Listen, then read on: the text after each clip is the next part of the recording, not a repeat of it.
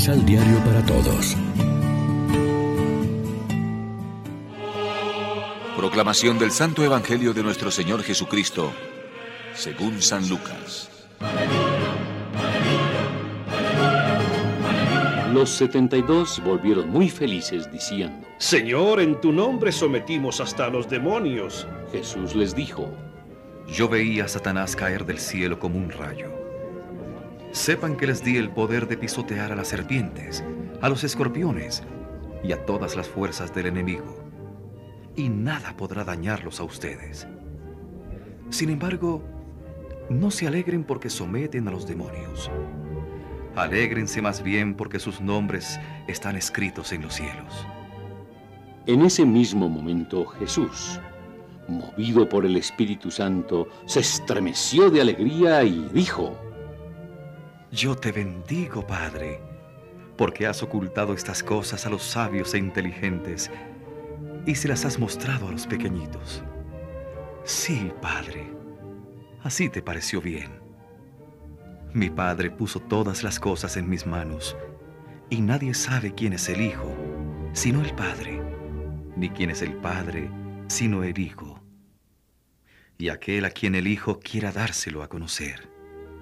Después, Volviéndose hacia sus discípulos, Jesús les dijo a ellos aparte, Felices los ojos que ven lo que ustedes ven, porque se lo digo, muchos profetas y reyes quisieron ver lo que ustedes ven y no lo vieron, y oír lo que ustedes oyen y no lo oyeron. Lección Divina Amigos, ¿qué tal? En este sábado primero de octubre, la iglesia se viste de blanco para celebrar la memoria de Santa Teresa del Niño Jesús, Virgen y Doctora de la Iglesia, y como siempre es un gusto alimentarnos con el pan de la palabra. En una de sus cartas el apóstol Pablo oraba así, que Dios ilumine los ojos de su corazón para que comprendan cuál es la esperanza a la que los llama y cuál la riqueza de gloria que da en herencia a los santificados. Los ojos del corazón, hermosa expresión que hace eco a la bienaventuranza de los limpios de corazón que ven a Dios y que une inseparablemente la fe y el amor, bajo cuyo impulso alienta la esperanza de nuestra vocación cristiana. Para esto hay que tener los ojos del espíritu libres de la miopía que generan los prejuicios y las pasiones, las ideologías y los fanatismos, es decir, todo lo que se opone a la luz de Dios que nos comunica Jesús de Nazaret.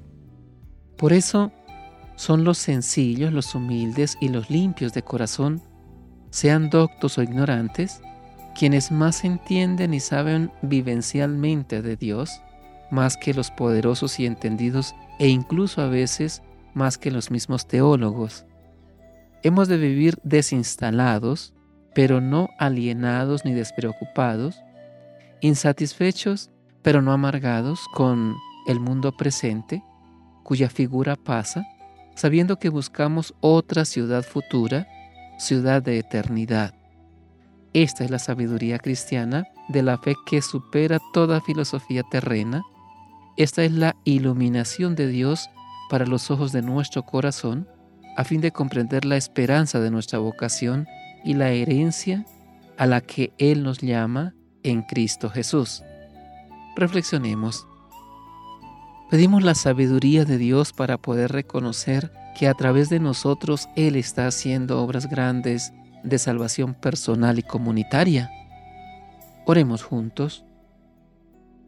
Ilumina los ojos de nuestro corazón para verte, para ver también al hermano, para comprender la esperanza de nuestra vocación cristiana y la herencia de gloria que tú nos preparas. Amén. María, Reina de los Apóstoles, ruega por nosotros.